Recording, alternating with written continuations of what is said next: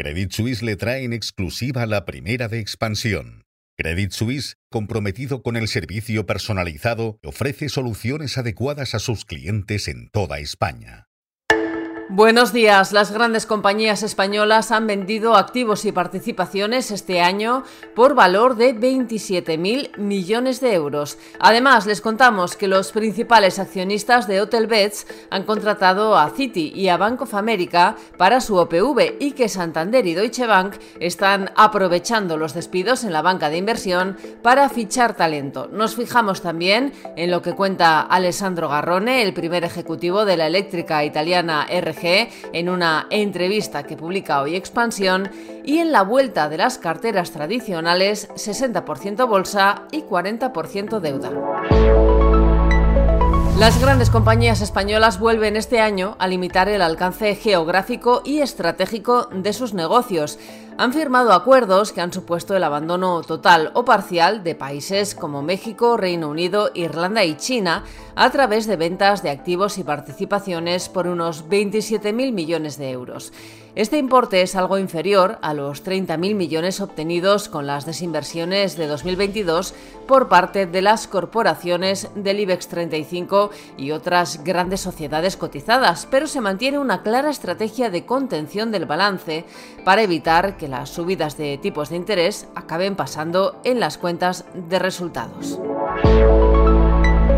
Les contamos ahora que Zimben y CPPIB, los dos principales accionistas de Hotelbeds, han contratado los servicios de Citi y Bank of America como coordinadores globales de la oferta pública de venta del Grupo Turístico Español, el mayor banco de camas del mundo, según fuentes del mercado consultadas por Expansión.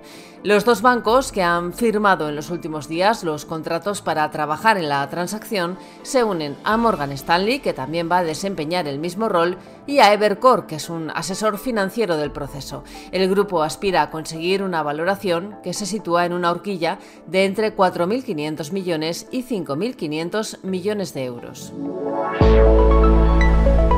Este año se ha producido una significativa oleada de despidos en la banca de inversión. Goldman Sachs despidió a 3.200 banqueros solo durante una semana de enero. Citi lleva meses inmerso en una reestructuración permanente. Morgan Stanley se deshizo de 3.000 ejecutivos poco antes del verano y Barclays está estudiando dar de baja a miles de empresas clientes de banca de inversión para ahorrar costes. Pues bien, este proceso de adelgazamiento de la banca de inversión está siendo aprovechado por Santander y Deutsche Bank para rearmar sus plantillas y han disparado los fichajes. Hoy también les hablamos de lo que cuenta Alessandro Garrone, primer ejecutivo de la eléctrica italiana RG, en una entrevista que publica Expansión. Garrone tiene puestas gran parte de las expectativas de crecimiento en renovables de este grupo en España y asegura que quiere situar a RG entre los tres primeros grupos de fotovoltaicas. Además, les contamos que el gobierno quiere impulsar este mes el tipo mínimo del 15% en el impuesto de sociedades y que las carteras tradicionales del 60% en bolsa y el 40% en deuda han firmado su mejor mes en más de tres décadas. Los Ministerios de Trabajo y Seguridad Social publican esta mañana los datos de paro y afiliación del mes de noviembre. En octubre se sumaron 92.862 afiliados a la Seguridad Social de media por el tirón del sector educativo, hasta conseguir los 20,81 millones de ocupados. El paro aumentó 36.936 personas hasta un total de 2,75 millones de desempleados. Hoy también el Consejo General del Poder Judicial cumple cinco años con el mandato caducado sin que se contemple a corto y medio plazo una salida al bloqueo por la falta de acuerdo entre PSOE y Partido Popular para su renovación.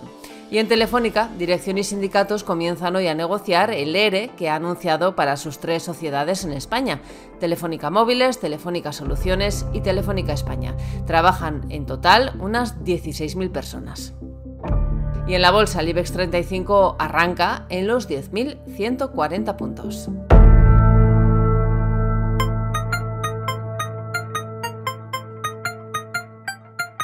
Financial Times nos cuenta hoy que las discusiones sobre el presupuesto de la Unión Europea ponen en riesgo 50.000 millones para Ucrania y también analiza el paso atrás que han dado los grandes fondos en materia de sostenibilidad. Dice que gestoras como BlackRock están otorgando ahora prioridad a incrementar la rentabilidad antes que a salvar el mundo. Estos son algunos de los asuntos que van a marcar la actualidad económica, empresarial y financiera de este lunes 4 de diciembre. Soy Amaya Ormaechea y han escuchado la primera de Expansión, un podcast editado por Raquel Moreno y dirigido por Amparo Polo. Nos pueden seguir de lunes a viernes a través de expansión.com, de nuestras redes sociales y en las principales plataformas de podcast.